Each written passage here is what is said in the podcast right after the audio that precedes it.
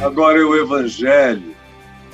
É o Evangelho da paz, é o Evangelho da restauração, é o Evangelho que nos levanta, que levanta o caído, o tira do monturo e o faz assentar-se com os príncipes do povo de Deus.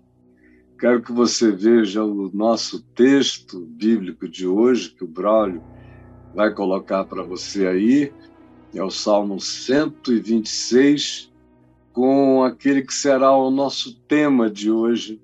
Alegria, esperança e perseverança produzem vitória. Você pode repetir isso comigo? Alegria, esperança e perseverança inevitavelmente produzem vitória. Não é clichê, para muita gente é clichê, porque eles falam e enchem a boca daquilo que não conhecem, nunca provaram, nunca experimentaram. E se a vida pesar um pouco mais sobre eles, eles saem correndo. Não, eu não estou falando de ensinozinhos, não estou falando de manuais de, de coaches medíocres, não estou falando de nada disso, de ensinos de positivismo para iludirem você durante seis meses, um ano. Aí logo depois você vê que fez um esforço mental, um esforço psíquico, um esforço comportamental que tentou se condicionar e repetir, repetir, repetir para você alegria, esperança, perseverança produzem vitória. Alegria, esperança e perseverança produzem vitória. Aí um amigo seu fala alguma coisa negativa, você diz não. Alegria, esperança e perseverança produzem vitória. Aí na sua casa, você não permite que ninguém diga mais qualquer coisa que seja crítica ou negativa. Não vamos parar com isso. Aqui nesta casa, a confissão é positiva. A alegria, esperança e perseverança produzem vitória. Você já viu isso milhares de vezes, já entrou nesses cursos, já aprendeu esses clichês, já ficou todo iludido um tempo. Eu fico vendo aí, já tem uns 10 anos que começou essa onda, que vai diminuindo, diminuindo. É igual a onda da constelação Parecia que tudo era só aquela constelação, e os anos vão passando, ela vai virando uma estrela cadente. E essas coisas aí também, aquele ímpeto, como eu vi pastores deixando o pastorado para se tornarem técnicos de vida, que é o coach é um técnico de vida. E mas muitos, muitos, eu vi muitos que moravam num lugar e iam trabalhar em outro, alguns quilômetros de distância, onde ninguém os conhecia, para que no outro lugar eles se apresentassem como coaches, porque não queriam que ninguém soubesse que, ele, soubesse que eles eram pastores. Agora eu estou vendo todo mundo sem clientela, clientela enchendo o saco, cansando, porque não é verdade, é só clichê, mas não produz mudança de mente. Só tenta produzir condicionamento e sugestão.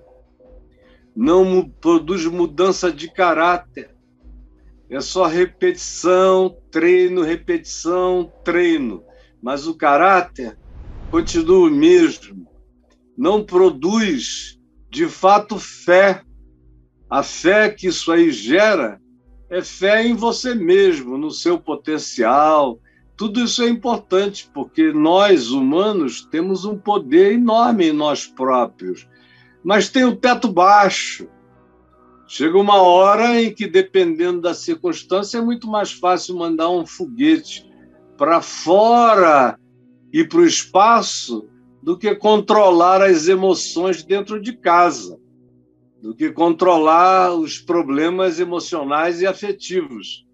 É mais fácil ser Elon Musk e fazendo grandes projetos, hotel na estratosfera, hotel na Lua, do que controlar a tua lua mental e emocional na briga, no desentendimento com mulher, com os filhos, com isso, com aquilo. É muito mais fácil chegar até Andrômeda do que entrar nos escaninhos do coração e pacificar o ser por dentro.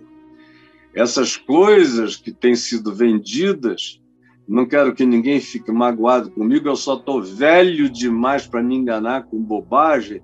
Nem quando eu era novinho, eu jamais entrei nessas ondas, eu sempre soube que a vida disso tudo aí é curta, é vida de erva, é vida de inseto, é vida de entes que demoram pouco.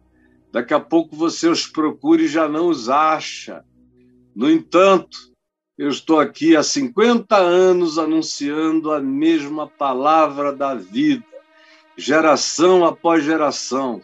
Aí eu vejo o caráter mudar, a mente se transformar, o espírito se regenerar, a esperança se tornar uma gravidez que produz o fruto da vida, e a perseverança fazer de você uma pessoa resistente, resiliente, que prossegue, que não tem medo, que não retroage, que vai adiante, baseado no chão da fé, olhando não para uma constelação, mas para o sol da justiça que é Jesus, olhando para Cristo, que é o autor e o consumador da nossa fé, que é o único, o único que ressuscitou da morte para abrir e rasgar as mortalhas do medo, para tirar do coração a fobia essencial que nenhum condicionamento retira de nós, que é a fobia da morte que só cessa em nós quando nós somos engravidados pela vida eterna e tudo isso passa.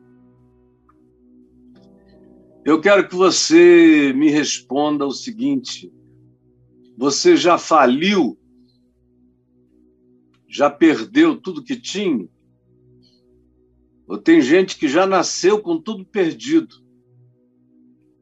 Tem pessoas que nasceram em famílias onde geração após geração nunca ninguém conseguiu sair do grilhão, do pelourinho, das correntes, dos aprisionamentos, porque a existência aqui debaixo do sol, na história humana, é perversa, é maligna nas suas práticas, é injusta é iníqua. A gente tem 1% aqui no Brasil que detém a riqueza de 50% da população, 2.300 seres humanos na Terra que detêm o recurso da massa de 65% dos habitantes do planeta. Está tudo na mão de 2.300. Como é que a gente pode ter uma terra melhor, um mundo melhor, uma sociedade melhor? Como é que a gente pode ter um mínimo de dignidade derramada e dividida e compartilhada nesse espírito da iniquidade e da perversidade? Que quanto mais cresce essa iniquidade, mais o amor esfria. O amor o amor é invencível. Ele só não consegue conviver com a maldade que tenta conciliá-lo do mesmo coração. Como a gente vê hoje em dia, um monte de gente falando em amor, mas amor na boca deles é como sangue na boca de vampiros. Porque a prática deles é prática de ódio, de indiferença, de egocentrismo, de narcisismo, de otarização do próximo, não conseguiu nada porque é idiota.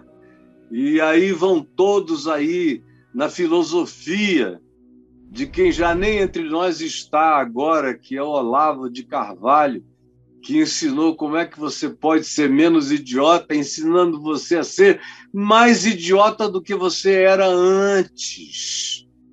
E a prova das práticas dessa filosofia estão aqui em volta de nós, num cúmulo de idiotices como nunca antes, um Everest de bobagem.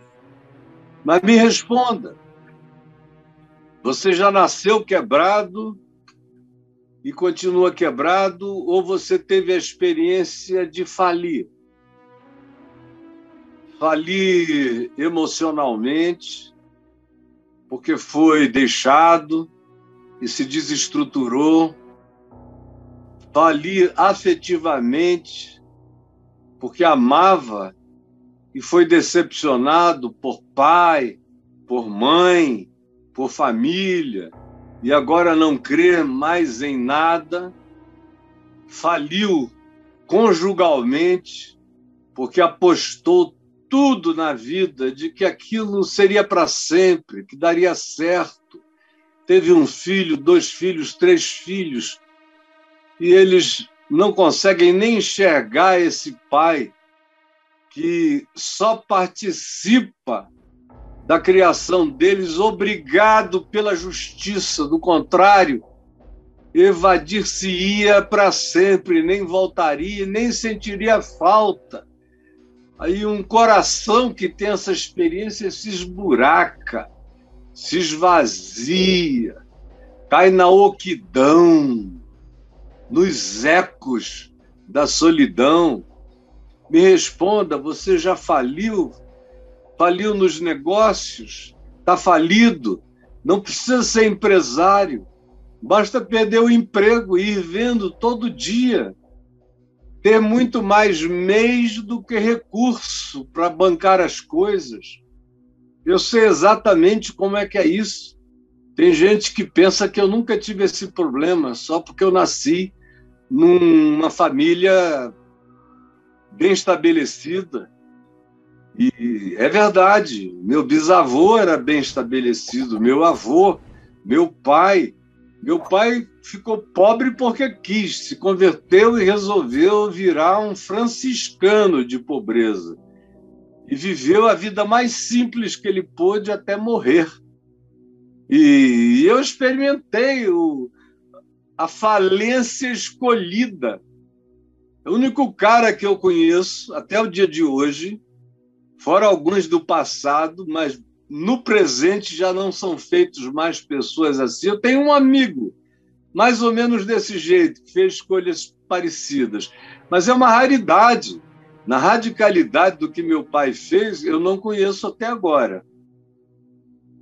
E espero ainda conhecer antes de partir. Mas ele aplicou um alto golpe financeiro, deu tudo que tinha, entregou tudo, se empobreceu de tudo e foi pregar nas beiradas dos rios da Amazônia o evangelho que ele tinha acabado de abraçar, conhecer, pelo qual se apaixonara. Mas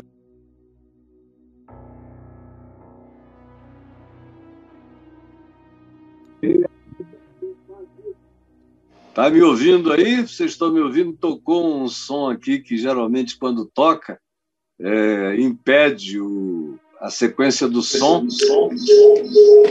Chegou, Caio, pode falar. Pois não. Então, eu vivi como adolescente a vida de um falido, porque eu tinha tudo, aí no dia seguinte não tinha mais nada. E papai fez questão de não ficar com nada, limpou a conta, doou tudo, zerou. Quem olhava de fora disse: esse cara enlouqueceu. E esse evangelho no qual ele creu é a coisa mais doida.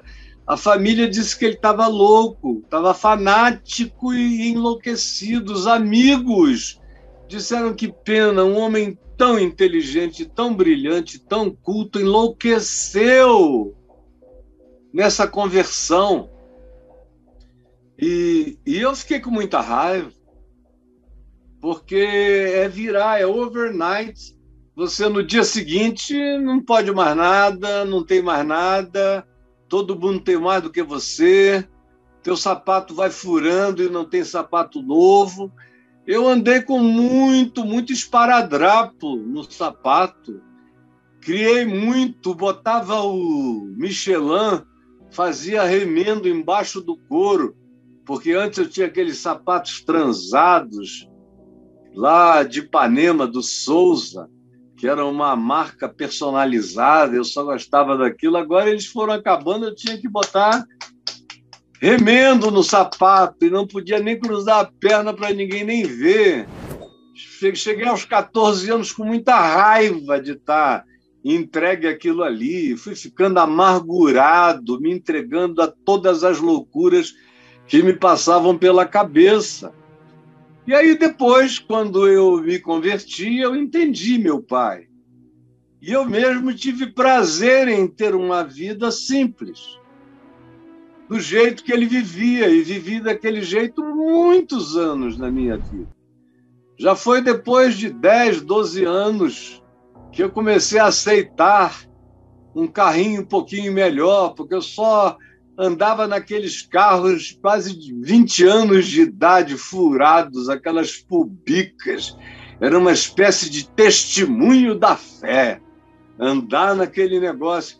Devagar, os presbíteros da Igreja Betânia em Niterói foram dizendo: Reverendo, seu carro está apelidado de os sete selos do Apocalipse.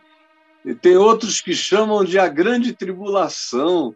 E não precisa, a gente pode, se o senhor não quiser um carro novo, a gente dá um usado melhor. Aí eu olhei para o rosto da minha esposa, era tudo que ela queria, meus meninos também. Eu falei, tá legal. Devagar eu fui aceitando, mas nunca mais me preocupei com nada e nunca vivi atrás de dinheiro. Nunca. Preciso, necessito, todo mundo necessita, todo mundo come, bebe e vive. Mas deixou de ser por inteiro qualquer que fosse o objetivo sequer terciário da minha vida e nem secundário, muito menos primário. Tem coisas que vêm bem na frente. E eu sempre creio que a bondade e a misericórdia vão me seguir todos os dias da minha vida.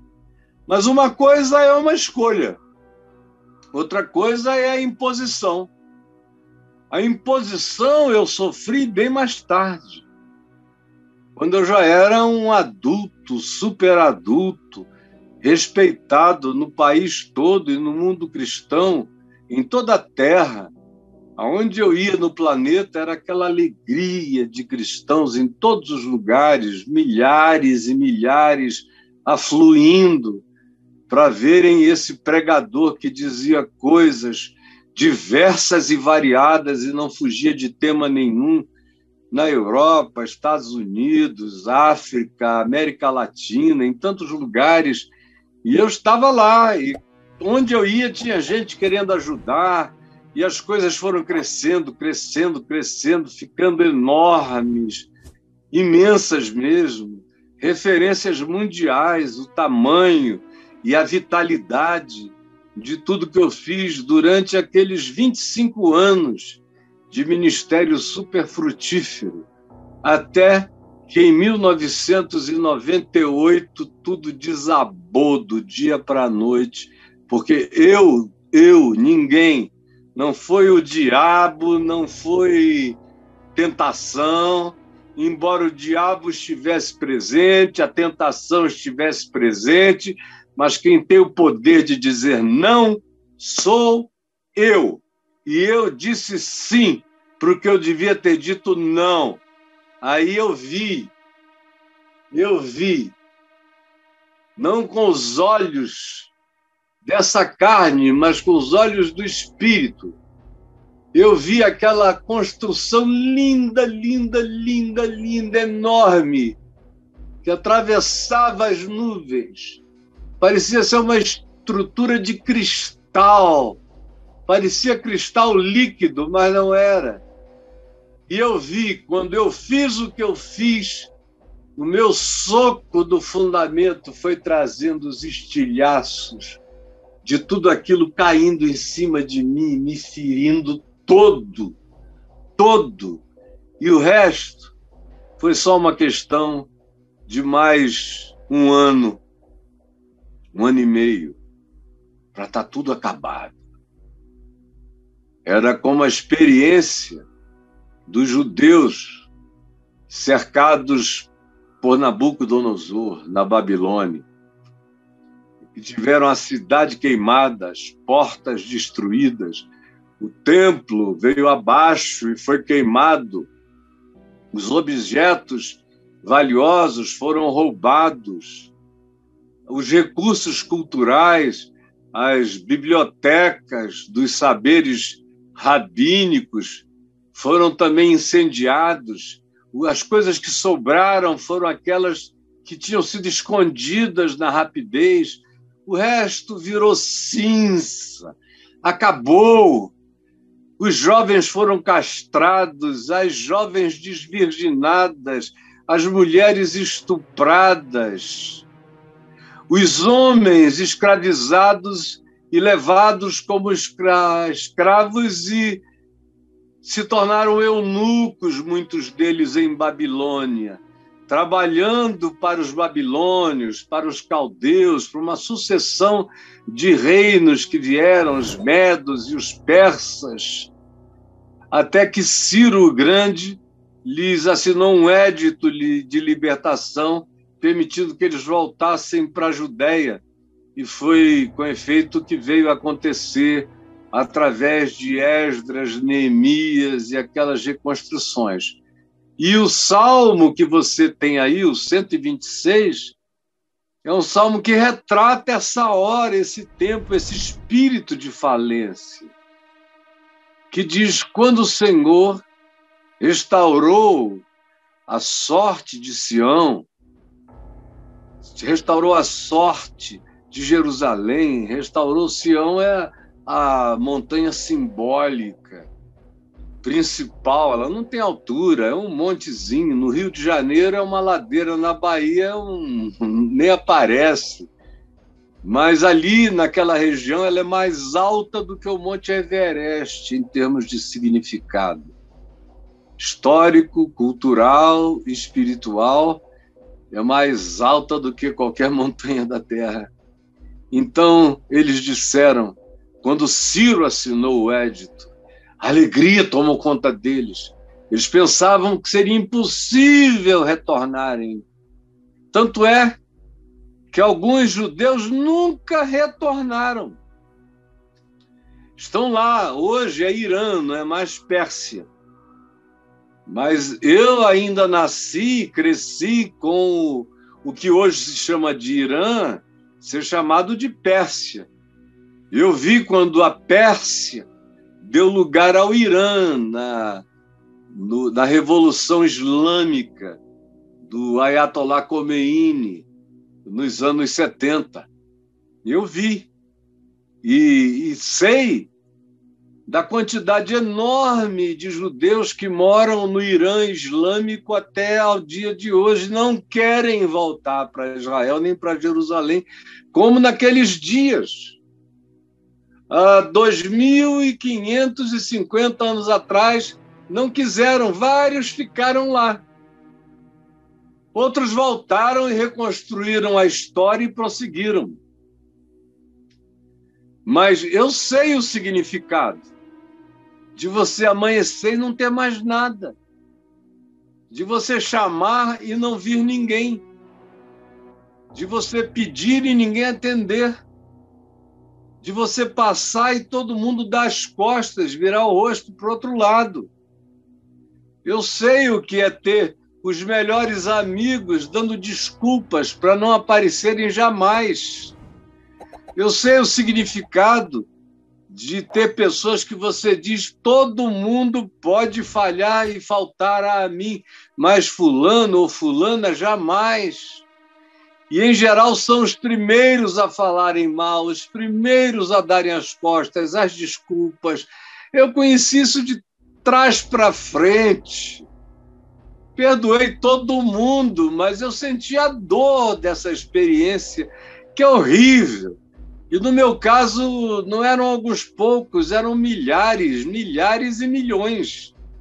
E você vendo as pessoas te olharem como quem vê um defunto passar, um zumbi atravessar a rua.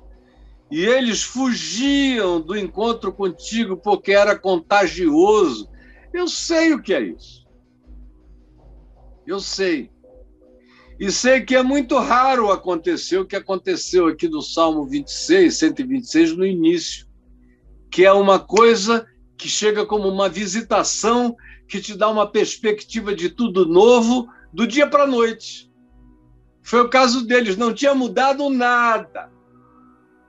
Estava todo mundo longe de casa, na terra estranha, em Babilônia ou agora em Persépolis, ou em qualquer outra cidade da Pérsia, daquela região. Mas tinham uma carta que dizia: podem voltar para casa e reconstruir a vida de vocês. Quando aquela carta chegou na mão deles, eles disseram: quando o Senhor restaurou a sorte de Sião, quando a gente leu aquilo ali, nós ficamos como quem sonha. Então, a nossa boca se encheu de riso, nossa língua se encheu de júbilo. Então, entre os povos que nos observavam à volta, as nações em volta diziam: Vejam, grandes coisas fez o Senhor por eles. E nós confirmamos dizendo, com efeito, Grandes coisas fez o Senhor por nós, por isso estamos alegres, pela permissão, pela autorização, pela carta, pelo édito de libertação, uma espécie de está consumado, está pago, uma espécie de rasgada do escrito de dívida de escravidão que havia contra eles uma espécie de Colossenses 1,13. Ele nos libertou do império das trevas e nos transportou para o reino do Filho do seu amor. Era algo que estava declarado, mas não necessariamente já estava mudado e alterado na vida. Eles tinham agora a liberdade para recomeçar.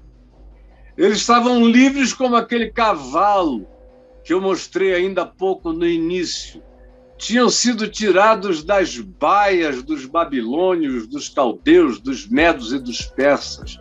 Podiam correr livres, atravessar as campinas, os vales, os rios, o Jordão, até voltarem para sua terra, mas não tinha nada resolvido magicamente, nada resolvido magicamente, de modo nenhum.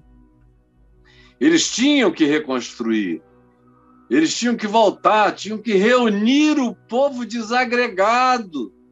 Nem todo mundo crê na boa nova. Tem gente que só vai depois que está pronto. E como eu disse, tem gente que nem depois de estar pronto tem coragem de voltar. Então a exclamação inicial foi essa de quem disse e leu: está consumado. Não tem mais dívida e vocês estão livres. Usem a liberdade em favor de vocês. Mas tem muito a ser feito. Por isso é que depois dessa exclamação, dessa alegria que afirma, sim, grandes coisas o Senhor fez por nós e é por isso que nós estamos alegres, então começa o trabalho de quem reconheceu que a porta está aberta, que as correntes foram quebradas, que a autorização da liberdade está dada, porque foi para a liberdade que Cristo nos libertou. E que eles não se pusessem de novo em julgo de escravidão mas tinha trabalho a fazer. Não é magia. Não tem condão Não tem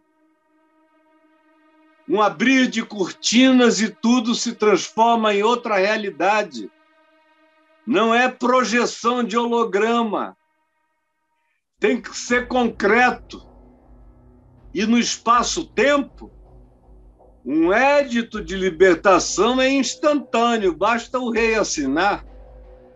Mas a reconstrução da vida é no espaço-tempo, é um dia depois do outro, um mês depois do outro, um ano depois do outro, com inimigos à volta, com gente dizendo que não vai deixar, com adversários sabotando, tentando impedir a sua liberdade de reconstruir, botando você para baixo, dizendo impropérios, te amaldiçoando de todos os modos. E eu conheço muito bem essas vozes que se levantam quando você toma posse do que é seu em Cristo e começa a refazer a sua vida e vai ouvindo todo tipo de loucuras e todos os inimigos, na maioria das vezes eram os antigos amigos que torcem contra o seu levantar, o seu erguer-se, o seu pôr-se em pé.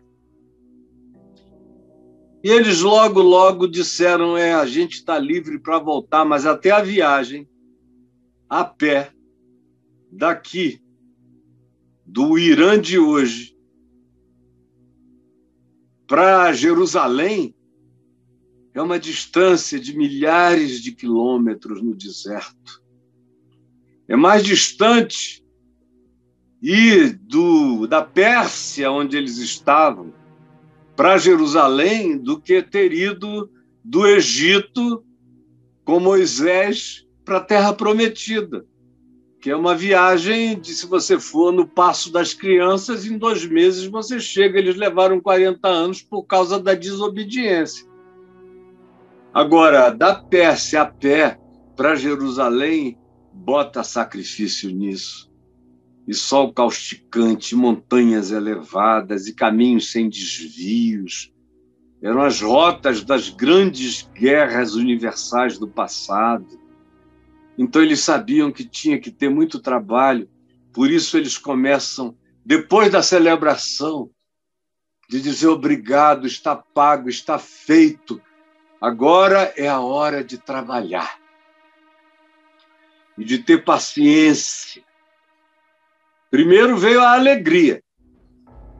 Celebraram com alegria. Grandes coisas fez o Senhor por nós.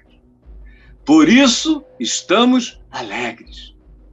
A alegria é o motor, é o, o dínamos, é essa corrente viva que nos anima, é a alegria. Como diz a Escritura, do ponto de vista da mecânica psico-orgânica, o pneumopsico-orgânica do ser humano, a alegria é a nossa força. O espírito ganha força na alegria da fé. A alma ganha força na alegria esperançosa da fé. E até os nossos corpos se rejuvenescem na esperança da qual nós somos engravidados pela alegria das promessas de futuro. O coração deles se alegrou, mas agora era a hora de um trabalho cheio de esperança perseverante. Por isso eles dizem: restaura, Senhor, a nossa sorte. A nossa sorte. Ajuda-nos a começarmos tudo outra vez, que é muito mais difícil do que começar a primeira vez. Eu já comecei muita coisa do nada, muita coisa.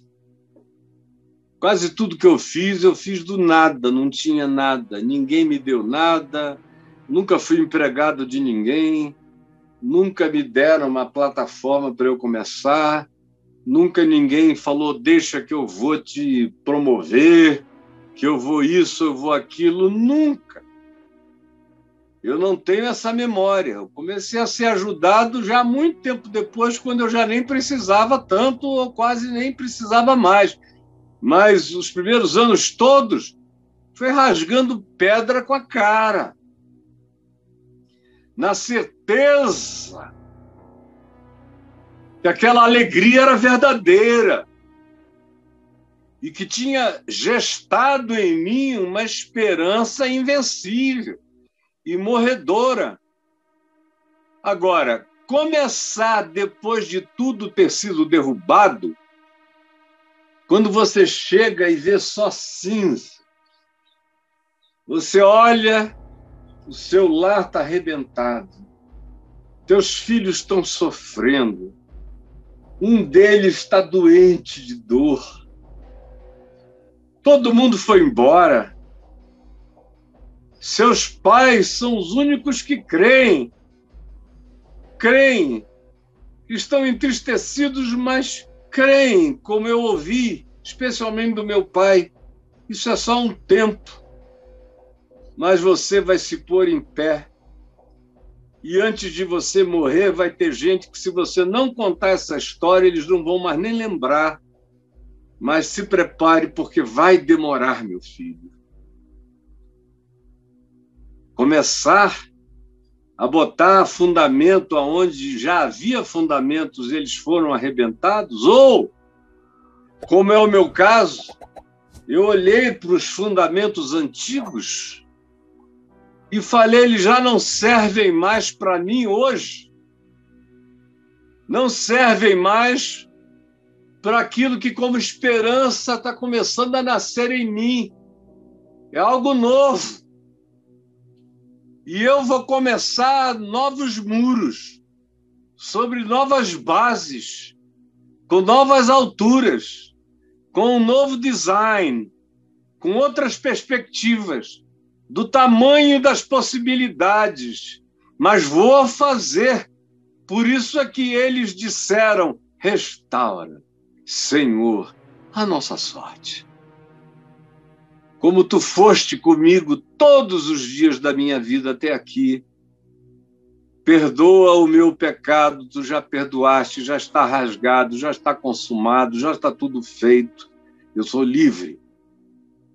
Agora me dá força porque eu já não sou tão jovem, eu já não tenho as mesmas ilusões da juventude, eu não tenho mais os ímpetos que me moveram tantas vezes, e alguns deles tinham até a ver com a minha própria idade, com o meu desconhecimento dos trabalhos. Mas agora eu sei o que cada coisa pesa, o que cada coisa custa, como cada coisa demora para ser feita e o meu coração está todo achatado, quebrado, estilhaçado. Me ajuda, me restaura, restaura a minha sorte. Como as torrentes do Negev. Tem um vídeo que eu não pedi ao Broly para tentar achar, porque eu só me lembrei dele agora, que mostra o que acontece todos os anos lá no deserto do Negev, em Israel, no sul de Israel, quando o deserto, que é um deserto inclinado, ele vai descendo da Judéia, que é alta, na direção do Mar Vermelho, chega até Eilat, lá embaixo, chega às cidades mais distantes do sul de Israel, num plano inclinado. Então, as águas que caem em grande volume sobre Jerusalém se derramam sobre o deserto, e no próprio deserto chove, e as águas formam os rios invernais chamados de vades, e por eles correm essas torrentes temporárias, mas que rejuvenescem o deserto inteiro. O deserto vai ficando todo cheio de flores, o deserto do Negev, quando as águas invernais começam a se derramar as flores que estão ali aos bilhões e bilhões e bilhões de sementinhas mortas, começam a florir. E é um dos espetáculos naturais mais bonitos de se ver, essa coisa erma. Quando chega a hora dos rios invernais se derramarem, como esse que vem caindo aí, e estão sendo, está sendo observado e vai correr, correr, correr. Daqui a uns dias, se você volta aí no Negev, que é totalmente seco, você vai ver o deserto inteiro florido, uma coisa linda e espetaculosa que toma conta de tudo. Essa é a imagem geográfica a qual eles recorrem. Senhor, tu já nos libertaste. Me libertaste do império das trevas. Me transportaste para o reino do teu amor. Agora eu tenho trabalhos físicos, braçais, históricos, existenciais, comportamentais, relacionais, familiares a praticar para que a vida vá sendo reconstruída, para que os muros da minha existência se refaçam, para que as casas que abrigam a vida que me diz respeito sejam levantadas, para que a esperança engravide a todos e não a mim.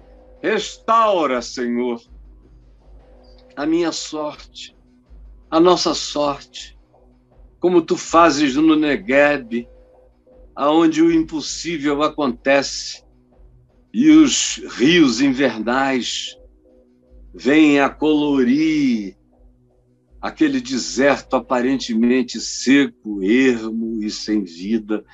O que eu preciso é da chuva do teu milagre. Eu preciso da sorte eterna. Eu preciso do conluio da graça em meu favor. Eu preciso da tua parceria infinitamente cheia de graça para renovar meu ser, para refazer minha energia, para me deixar prenho, prenho, prenho de esperança. A alegria já está em mim. Transforma numa gravidez, uma gravidez poderosa, para que eu trabalhe enquanto estou prenho, para que a vida que está crescendo em mim eu possa a ela dar a luz num lugar apropriado para ela continuar, como foi e tem sido a minha oração nesses últimos 25 anos do resto da minha vida, desde 1988. Senhor, restaura a minha sorte como as torrentes do Negev. E aí você faz essa oração um ano, dois anos, três anos, no meu caso ali escrevendo um site, ninguém sabia, ninguém via, mas eu estava semeando.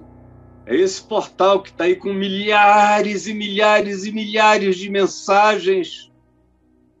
Comecei a responder milhares de cartas, ninguém via. Mas eu sabia que eu estava fazendo um suco no chão, cavando, jogando as melhores sementes. Estava seco, mas eu cria nos rios invernais, cria nesses vades, nos rios da graça, que chegam e validam o seu trabalho. Trabalhando, trabalhando no silêncio das madrugadas, na solidão, sem ninguém interessado em coisa nenhuma. Todo mundo dizendo é uma página virada, o Caio morreu, acabou. É história, faz parte agora de livros, mas nunca mais. Eu ouvi isso de tanta gente, até de pessoas que eram as que eu mais gostava. E continuo a amar. Só perdi aquela alegria de confiar, mas o meu amor continua mesmo por elas. E não guardo nada, a não ser aquela impressão de que a confiança que eu tinha se baseava em algo que era mais meu do que das pessoas. Mas o trabalho prosseguiu. Restaura, Senhor, a nossa sorte. É um olhar, é uma visão, é uma projeção, é uma perspectiva, é uma esperança. Restaura. Eu sei que é possível. Eu sei que eu não sou filho dos azares, nem das maldições. nem dos ódios, nem das raivas. Tu me amas. Eu sei que os anjos me amam. Eu sei que os céus gostam de mim. Eu sei que a nossa amizade é indestrutível, Senhor. Sei que nossa intimidade é in inarrancável. Sei que o teu amor por mim é imutável e é nisso que eu caminho, é nesse chão que eu ando, e é nessa visão que eu projeto o futuro. Restaura, Senhor, a minha sorte, como tu restauras a sorte do Negueb. Faze a mesma coisa comigo. E aí, a gente tem que arregaçar a manga, mas arregaçar mesmo, dobrar para todo lado e começar a abrir, a fazer vala no deserto e a sair jogando as suas melhores sementes no deserto. Sementes de amor, de esperança, de perdão, de boa vontade. Você está todo falido, mas você não recusa estender a mão a ninguém. Você ajuda até falido. Você divide, mesmo não tendo. Você compartilha, mesmo não sobrando. Você semeia, como diz Eclesiastes 11, para o norte, para o sul, para o leste, para o oeste, até em dia de chuva porque você não tem tempo a perder. Você semeia até no meio do vendaval da tempestade, crendo que o próprio vento está do teu lado, que a graça e os fenômenos vão se somar em teu favor, porque a sorte de Deus está sobre você mas isso não exime você de esforço, de trabalho todo dia. É por isso que ele prossegue dizendo que os que com lágrimas semeiam, e quanta lágrima, quanta lágrima, quanta lágrima. Meu Deus, quanta lágrima. Rios de lágrimas. Eu cheguei a entender a minha mãe, que já tinha sofrido muito na vida. E quando meu filho Lucas morreu, ela já idosa, com, com mais de 80 anos, eu fui vê-la e ao meu pai, com aquela espada enfiada na minha alma, e ela falou: Ai, meu filho, eu já chorei tanto, tanto, tanto, tanto na vida, que toda vez que eu choro, as lágrimas não saem, eu só sinto dor, dor, dor nos olhos. Só falta explodir minha cabeça e eu sequei as lágrimas. E eu falei, mãe, as minhas ainda não estão completamente secas mas eu estou sentindo mais dor do que vejo as lágrimas escorrerem, porque parece que eu só choro para dentro de tanta dor.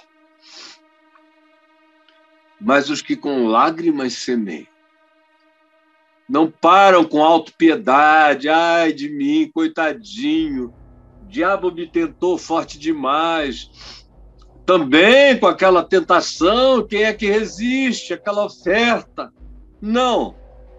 Nunca tive pena de mim, a culpa foi minha, a responsabilidade era minha, o pecado era meu, o homem sou eu. E o diabo não entra em nenhuma equação da minha vida. E nem nenhum tentador ou tentador ou tentação. Caio é igual ao resultado que ele produz. O resto não tem nada a ver comigo. Então você tem mais é que abrir as valas, tirar as melhores sementes, jogar as sementes de amargura, de amargor, de tristeza e de decepção fora e tirar as melhores sementes, ir plantando em de dia, de noite, toda hora, e sabendo que até as lágrimas vão servir de irrigação gota a gota. Você joga uma sementinha, é uma lágrima que cai em cima no deserto da existência. Outra sementinha, outra lágrima que a umedece. E você vai umedecendo as sementes que você vai plantando com as lágrimas da sua alegria esperançosa, ainda cheia de dor diária por causa dos sofrimentos e das circunstâncias que muitas vezes outros impõem a você dioturnamente, mas você não pode olhar para trás nem desistir. É para frente, é adiante. Vamos lá. Ponhamos-nos em pé. Como diz o texto da ressurreição, e Maria Madalena, ouvindo aquela voz que dizia Maria, ela voltou-se e viu Jesus em pé. Quando, no meio da impressão da morte, eu ouvi aquela voz, Caio, eu olhei no meio das lágrimas e vi Jesus em pé. Vem, vamos para Galiléia eu tenho algumas histórias de amor contigo para a gente conversar sozinhos. Levanta, anda, vamos. Era necessário que fosse assim para que tu melhorasses para mim. Levanta, anda. Não para, não olha para trás. Os que com lágrimas semeiam, com júbilo ceifarão. É inevitável, é certo. Faça assim que o resultado está garantido. Aí ele conclui dizendo que os que vão andando não pararam, é gerúndia a vida. Os que vão andando, os que não param, os que prosseguem, os que não se enterram no buraco da falência, mas levantam, sacodem a poeira e dão a volta por cima.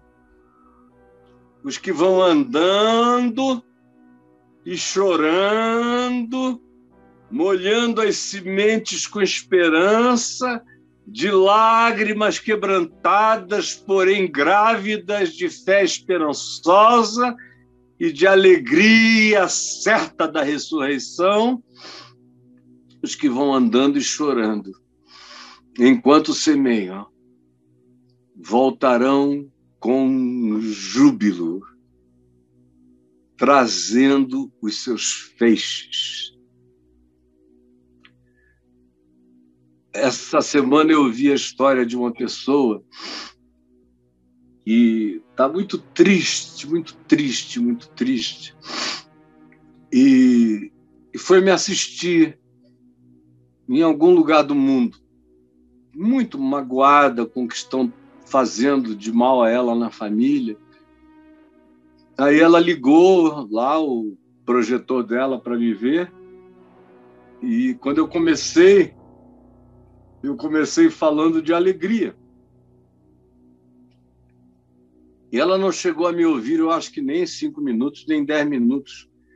Ela estava tão triste e com tanta raiva de não estar alegre e nem conseguir ficar alegre, quando eu comecei a falar de alegria, ela desligou tudo e foi embora. Depois ela falou com uma pessoa amiga minha. Eu não consegui hoje ouvir o Caio porque ele começou a falar de alegria, ele estava com um sorriso tão feliz que eu fiquei com raiva e fui embora. Falei, meu Deus, eu vou ter que agora, para sempre, falar com alguma cara triste. Eu nunca falei, nem sepultando meu filho. Eu falei com cataratas do Iguaçu de lágrimas na minha cara, mas com esperança de vida eterna. Era temporário o que eu estava fazendo. Eu viverei eternamente com ele, ele comigo e todos nós juntos. Mas eu não vou andar eu não vou andar com tristeza no coração. Posso ter sido esmagado por todas as dores, mas o mandamento é gerúndio. É um gerúndio de alegria, é um gerúndio de fé, é um gerúndio de esperança, é um gerúndio de perseverança. Quem sai tem que sair andando. É gerúndio, é continuidade, é processo, é todo dia, um dia depois do outro, sem desistir, é para frente, andando, mesmo que chorando. Transforme a lágrima em irrigação gota a gota. Vá molhando as melhores sementes do seu ser no chão da vida andando e chorando enquanto semeia. Voltará com júbilo, trazendo os seus feixes. Eu estou naquele momento da vida em que eu já consigo começar a ir colhendo feixes, feixes e feixes e feixes e feixes. Mas durante muitos anos, parecia que os feixes eram apenas memórias do passado. Demorou uns bons 15 anos, sem sinais, sem nada, sem feixes, só molhando as sementes, com a alegria da fidelidade de Deus, com a gravidez da esperança em Cristo e com a perseverança da fé que não retroage, para que se pudesse começar a ver os brotos, as, os botões, as flores, os frutos, e aí comer dele. Por isso eu volto à pergunta original: você já faliu você está falido, você está falindo, você está sem saber o que fazer. Pode ser em qualquer área da vida. Eu não estou falando de uma grande empresa necessariamente, mas também até de uma grande empresa, de um empresário. Eu estou falando, sobretudo, da falência humana de cada um de nós, por exemplo, a família do garoto espancado, covardemente morto. Eu estava vendo aquela cena, dizendo: Meu Deus, eu, jovem, com 18, 19 anos de idade, se estivesse aí num negócio desse, eu tinha quebrado esses meninos todinhos de pau. Um bando de frouxos. Quando eu digo de pau, não é com estaca, não, é no braço meio, quebrado. Um bando de frouxos matando o congolês. A ira que dá, especialmente para quem sabe o que pode fazer, é uma ira horrorosa de chegar e dizer: no mínimo, se eu fosse bondoso, eles iriam ficar internados com os ossos para fora meses. É de uma covardia impensável. Agora, você pensa que aquela família não faliu? Como é que eles vão recomeçar? Que dor é essa? Seja qual seja o nível da sua perda, quantas falências a gente teve agora durante esse tempo de Covid? Quantos mortos? Quantas famílias acabaram? Sobrou às vezes um seis, sete foram no mesmo mês, ou em dois meses, ou no mesmo ano. É muita falência, é muita dor.